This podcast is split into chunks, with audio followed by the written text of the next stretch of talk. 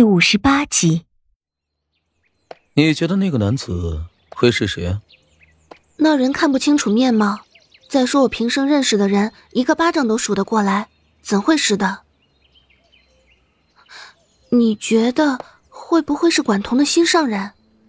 李化生敲着栏杆的手指一顿，望着山下成片的桃花，眉间微微蹙起，似想到了一些什么，轻轻的说道。八年前，我听到这样一个段子，说离国的文昌公主被成人礼的事情。以离国的风俗，女子被成人礼，须得独自去寻一件称心的礼物，送给自己的父母，以此报答父母的养育之恩。却不知为何，除了王城的管彤却是三两个月不见回宫。离国公还曾派人寻了数月，也没个踪迹。生不见人，死不见尸，但到后来。管彤却安然无恙的回了王城，还给离国公带回了一件世所罕见的宝贝。听闻是一方琴，但管彤对自己失踪数月的事情只字不提，无人知晓他这数月究竟去了何处。李化生拿起长椅上我还未吃完的一块糕点放入嘴中，一边吃着一边继续与我说道：“看今日这青衣男子功力极深。”魂定这门玄术，若是没有极深的内功做支撑，极难施展得出来，而且还能维持魂定这般久。不过从他离开之时呕出的鲜血来看，他来此处之前一定是受了极重的内伤。能够将他这样功力深到如此程度的人伤成这样，那伤他的人一定是一个恐怖的角色。会不会是他闯入丰满楼时被管彤的那些护卫们伤的？守卫管彤的那些人实力是不错，但还不至于能将魂定这门玄术施展到如此境界的青衣人伤成那样。嗯，那你说那个青衣人会是谁？猜不到，不过我想，此人应该会和管彤的失踪有关联，说不定管彤的失踪就是因为他。心中的迷雾并未因为李化生的这番推测有所散开。如果说管彤的那次失踪是因为这个青衣男子，那么是青衣男子将管彤给绑了去。东将今日管彤与那青衣男子之间的对话过了一遍，觉得并无多大可能。若真是青衣男子将管彤给绑了，那么他们今日就不该是那样的对话。他们之间一定有什么不为人知的秘密，但就目前我和李化生的所见所闻，显然是不能将这个秘密揭开。管彤在失踪的那几个月里，到底发生了什么？是不是真如李化生所推测的那样，是因为那个神秘的青衣男子呢？也许是好奇心又上来了，我很想知道，许是那青衣男子离开之时那绝望的背影，迫使我很想知道他们之间有什么。当然，也是管彤在说完“你就当他死了”这句话之后，瘫软在地的眼泪，迫使我想要知道答案。啊，你不是说？你会乖乖的不乱走吗？啊，这个我只是想出去打壶水。他叹了口气，无奈摇头。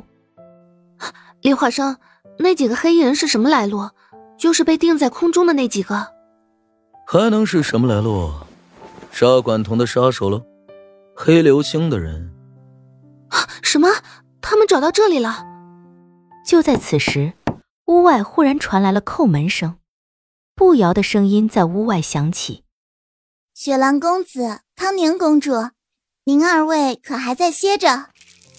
李化生笑了一声，撩开帘子，摇摇睡了一下午，终于是在这会儿睡醒了。他一边揉着眼睛，一边嘟囔道：“姐姐，有人叫你。”李化生前去给步摇开门，而我便去招呼刚刚睡醒的瑶瑶。步瑶给瑶瑶带了件新衣裳过来，一进房门就将衣裳放在屋子里的木桌上。公子公主，仙石见瑶瑶身上衣裳有些破烂，可这处山谷虽是有两个看门的小童子，但是他们的体格却比瑶瑶稍大些。闭嘴寻了块还算新的布料，赶做了一件，看瑶瑶穿着合不合身。我拉着瑶瑶朝他走过去。李化生给步摇开了门之后，就坐在四方凳上把玩他的佩剑，对我们视而不见。瑶瑶见有新衣服穿，高兴的不行，连忙嚷着要我给她换上。我长这么大还从未帮什么人穿过衣裳，甚是难为我。但看他那一脸欢喜的模样，我也不好搅了他的好心情，只得勉为其难的给他穿上了步瑶为他赶制出来的新衣裳。我手脚有些笨拙。虽然瑶瑶是极力的配合我穿好这身衣裳，但我实在是不知要怎样去给一个小孩子穿衣裳，只得摸索着来。手，把手给我。啊，不对，那只。啊，也不对，还是这只。领口，理下领口。袖子，来，把这个内袍的袖子拉着。啊，对自己系腰带。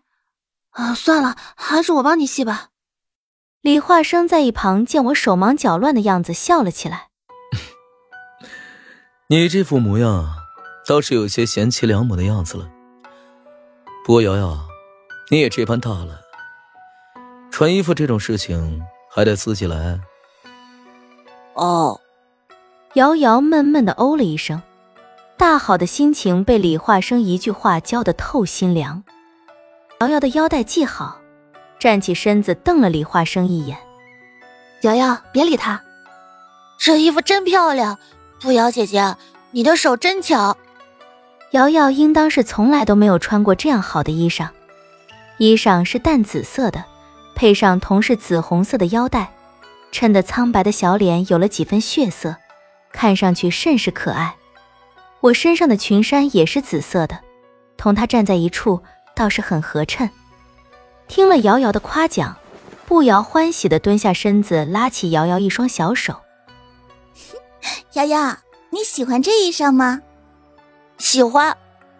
步瑶似是很喜欢瑶瑶这样说，闭上美眸，抿着淡红的薄唇，往前探了探脖子，嘟嘴道：“嗯嗯，那你是不是应该表示一下感谢呢？”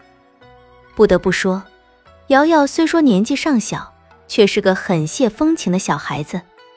见着面前抿着浅笑的脸，愣了一会儿。一口亲了下去，亲了之后还不忘问一句：“博瑶姐姐，够了吗？”啊，真是个好孩子啊！